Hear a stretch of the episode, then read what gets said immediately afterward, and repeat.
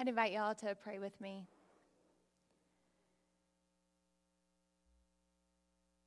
Gracious and holy God, uh, we invite you into this time and space when we as a community can turn um, and listen to your word. Uh, when you can send your spirit to move through it and through us uh, so that we might uh, follow after your son Jesus, follow after the call he has upon us together. God, be with us in this time. Give us ears to hear and hearts to perceive um, as we turn to listen to you this day. It's in your name we pray. Amen. Our scripture today comes first from the book of Genesis as we continue to live with the creation stories captured there. Um, and then from two letters in the New Testament, first First Corinthians and then Ephesians. Let us listen for God's word for us this day.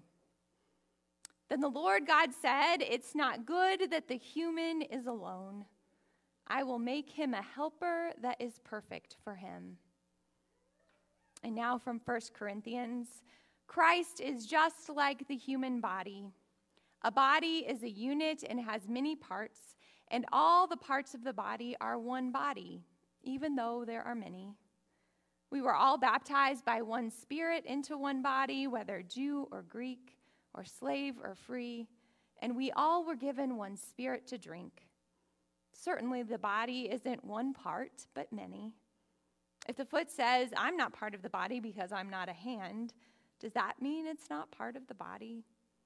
If the ear says, I'm not part of the body because I'm not an eye, does that mean it's not part of the body? If the whole body were an eye, what would happen to the hearing? And if the whole body were an ear, what would happen to the sense of smell? But as it is, God has placed each one of the parts in the body just like He wanted. If all were one and the same body parts, what would happen to the body? And now from Ephesians. He gave some apostles, some prophets, some evangelists, and some pastors and teachers. His purpose was to equip God's people for the work of serving and building up the body of Christ until we all reach the unity of faith and knowledge of God's Son. God's goal is for us to become mature adults, to be fully grown, measured by the standard of the fullness of Christ. As a result, we aren't supposed to be infants any longer who can be tossed and blown around by every wind that comes from teaching with deceitful scheming and the tricks people play to deliberately mislead others. Instead, by speaking the truth with love, let's grow in every way into Christ, who is the head. The whole body grows from him as it is joined and held together by all the supporting ligaments. The body makes itself grow in that it builds itself up with love as each one does their part.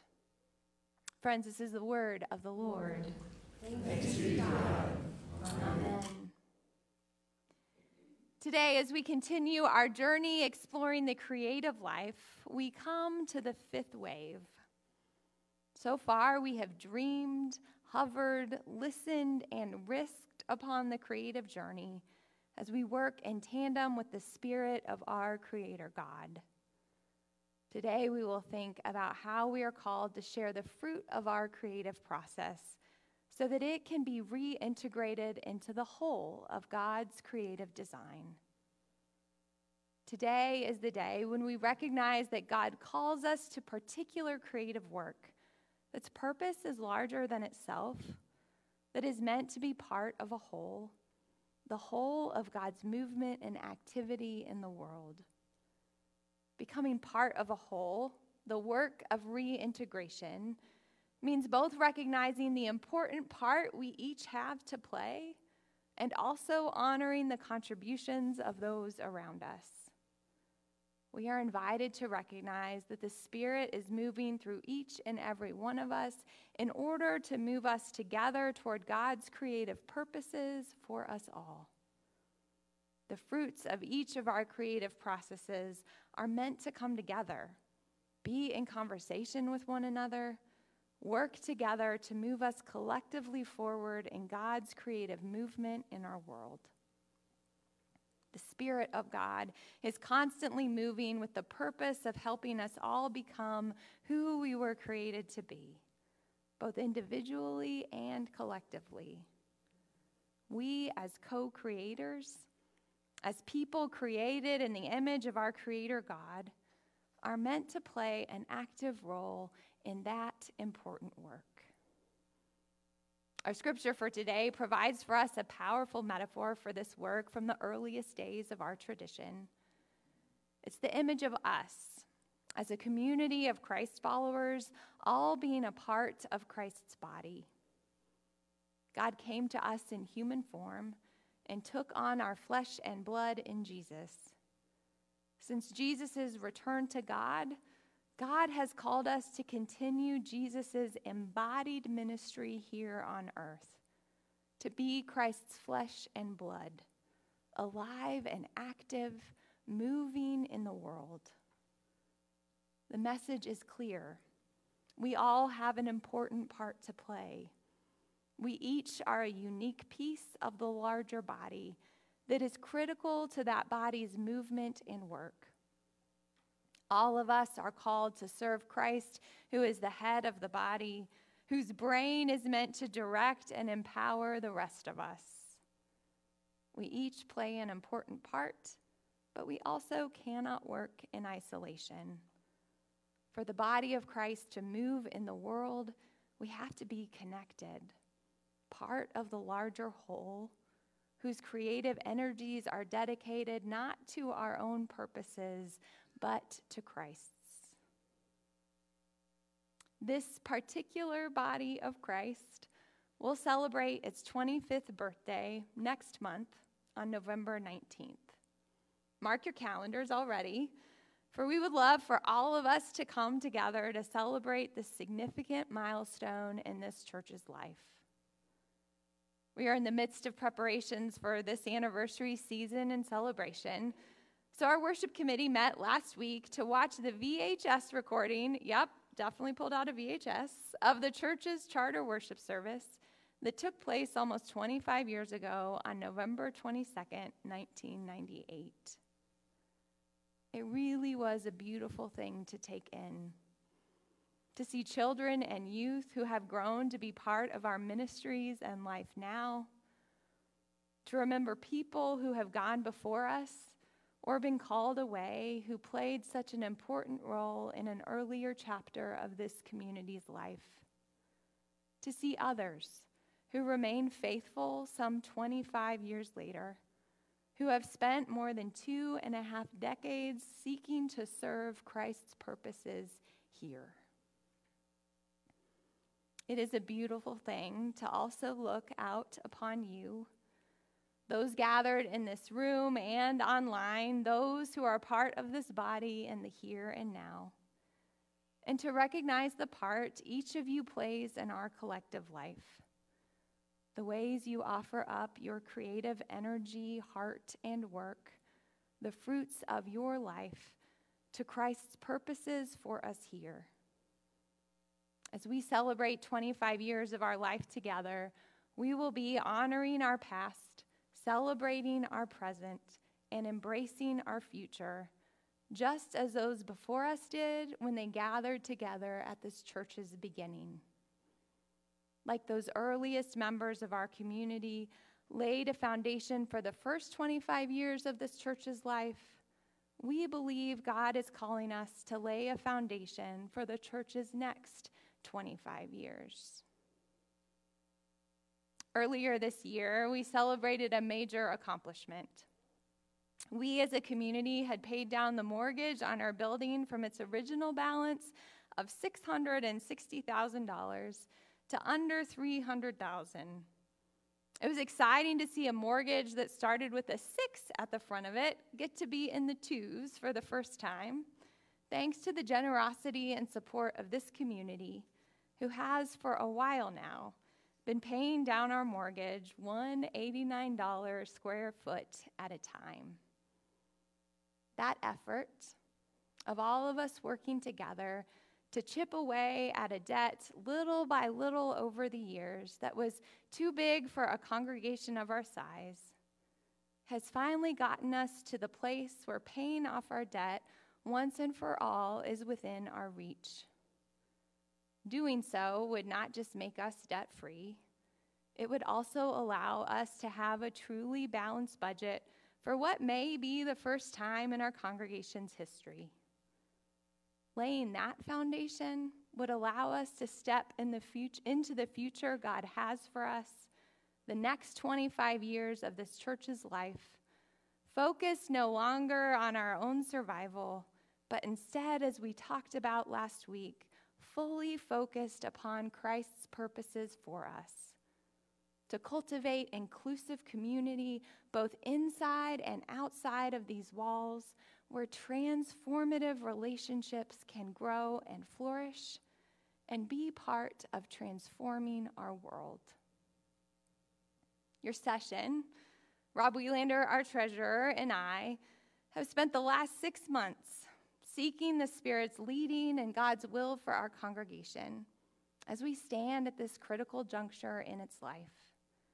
We are grateful and excited to share the fruit of that creative work with you today, with the hope and the faith that it is meant to be reintegrated into our whole, that it is meant to be part of God's creative purposes for us all.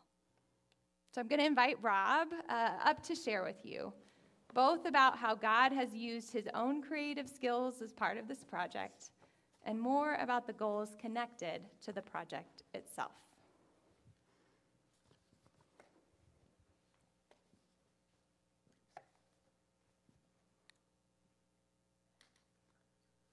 How many of you see beauty in that? Me too. How about this one? Yeah, there as well. How about this? Not as many, but for some of us, there is inherent beauty in that. How about now? Anyone? I'm out. well, I see beauty. It's the quadratic formula.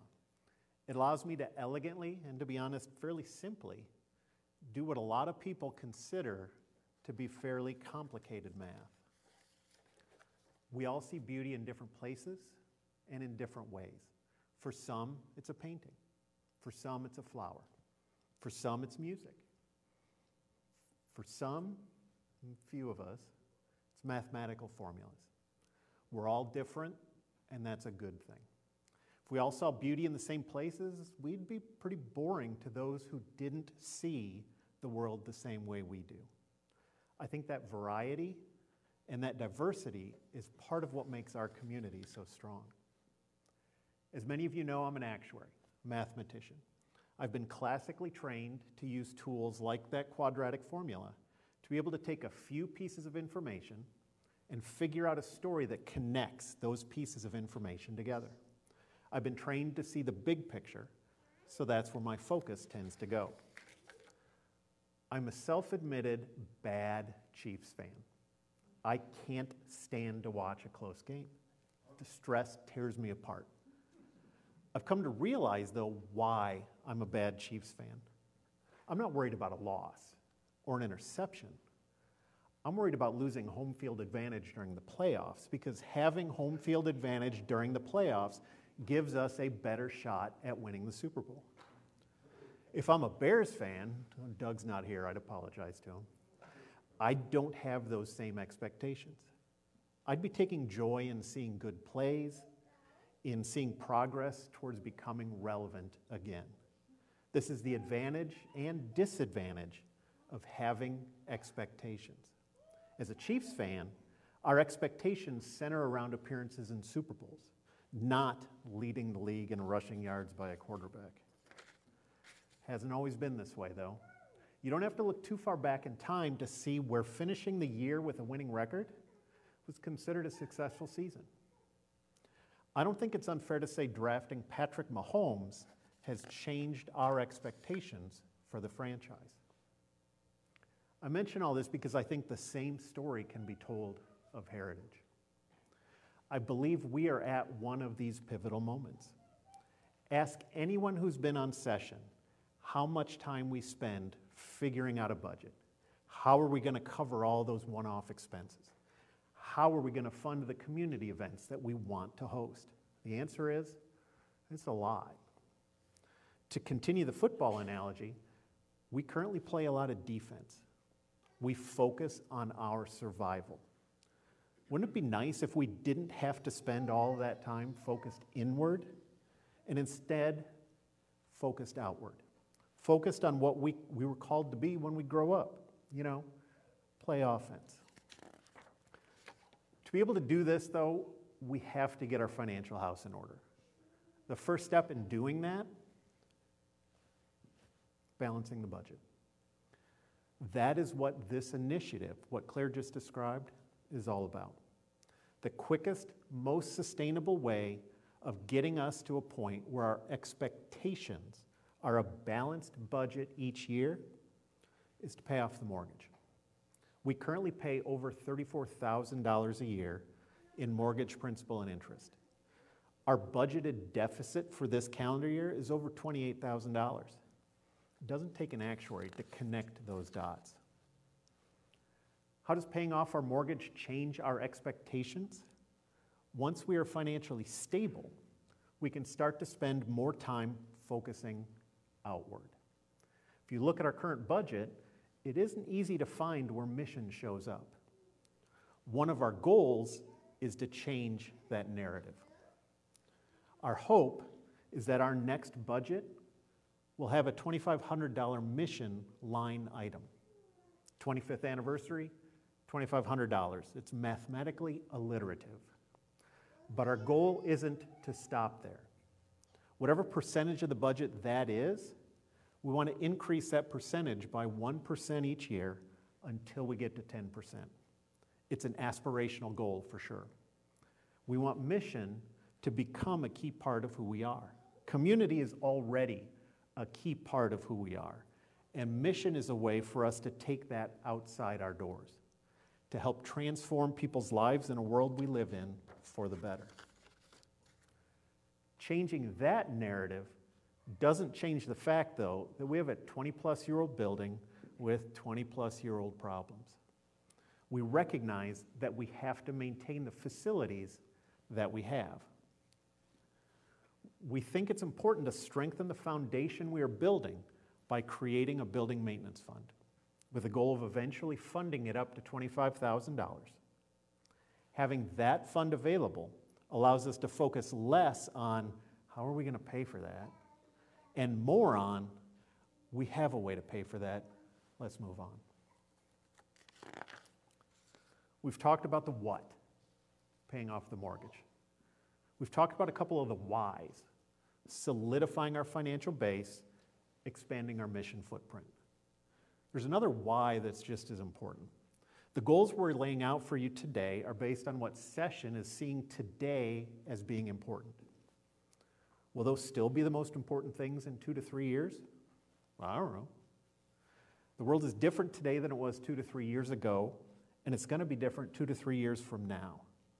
The needs we see today may not be the needs we want to focus on a year from now, two years from now. The goal is to provide resources so that leadership can make those decisions then, based on what is important at that point in time. That approach only works, though, if we have strong leadership. From where I sit, we currently have strong leadership, both from the staff and from our volunteers. In order to move forward effectively, we need to make sure we support that staff and sustain that staff and those volunteers. The staff works quite well together. They have complementary skills that, to be honest, are kind of hard to find. Because we already have them in place, it's important to make sure that we provide them with the support that allows them to continue to focus on what's important to the community. Lastly, as we work towards spending more time reaching outside these walls, we need to consider how we interact with the community at large. We aren't just this building, we are the entire eight acres. Last week, Claire talked about how Heritage, how Farmstead 8, and how Harvest Table work in tandem to reach different audiences. The barn is one of the ways that we connect with the community outside of these walls.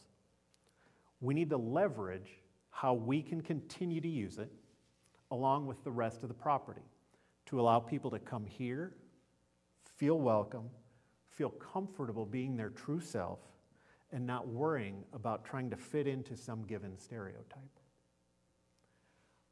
We've laid out five, op, five goals. The first one is foundational. The other four don't see the order that I went through them as the order of importance. They're the order we wrote them down. They're intended to be points to give you a sense of direction, of, of what session sees as vision, but they're not prioritized. Your priority may be different than your priority. Your priority may be different than your priority, and that's okay. Session wants to know what those priorities are. Session wants to know what's important, what isn't important.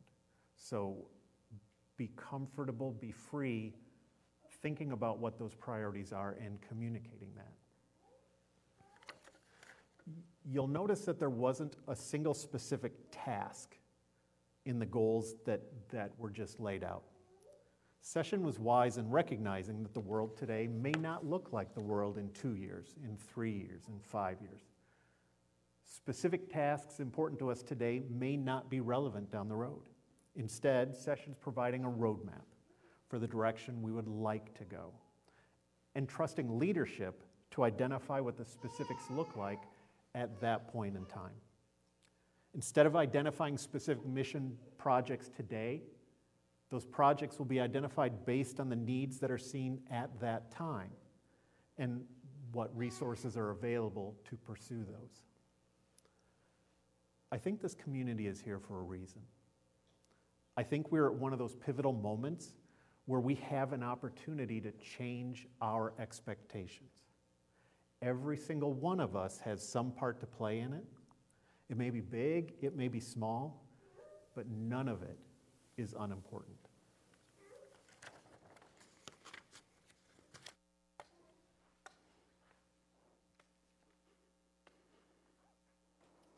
Part of why uh, we've waited to share this with you until now is that we, with your session, were in a season of discernment where we were really seeking to intuit if this project truly was God's will for us. Part of that process was meeting with a handful of potential lead donors and inviting them to consider making a targeted gift in support of this effort that would help us determine whether or not we felt this would be feasible for our community. We are so incredibly grateful to be able to share with you that those donors have already committed $186,000 toward this, which leaves just 88,400 left to meet our goal of paying off a mortgage that was once $660,000. With our lead donors' help, we are already over two thirds of the way toward our goal of paying off the mortgage in the early days of 2024 so that we can step into the 26th year of our church's life debt free and on the solid foundation of a balanced budget. As Rob already said, we deeply believe that we are all part of the body and that we all have an important part to play in this creative work, no matter how big or how small. We trust that the Spirit will continue to move through us all so that we can live into Christ's purposes for each of our lives and for our community, so that we can take the love and grace we experience here, continue to share it and flourish as a church, but also move out into our community to share of it there. You will see, receive a brochure as you leave worship today and a mailing later this week that will summarize what we've shared with you over the past two Sundays.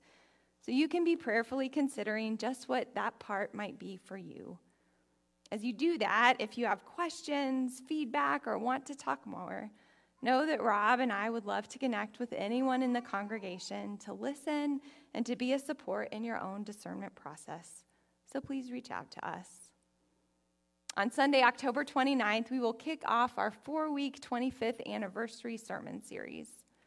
Following week, a packet will be mailed to you that will include a commitment card for this one time gift campaign, as well as a pledge card for our annual giving for 2024.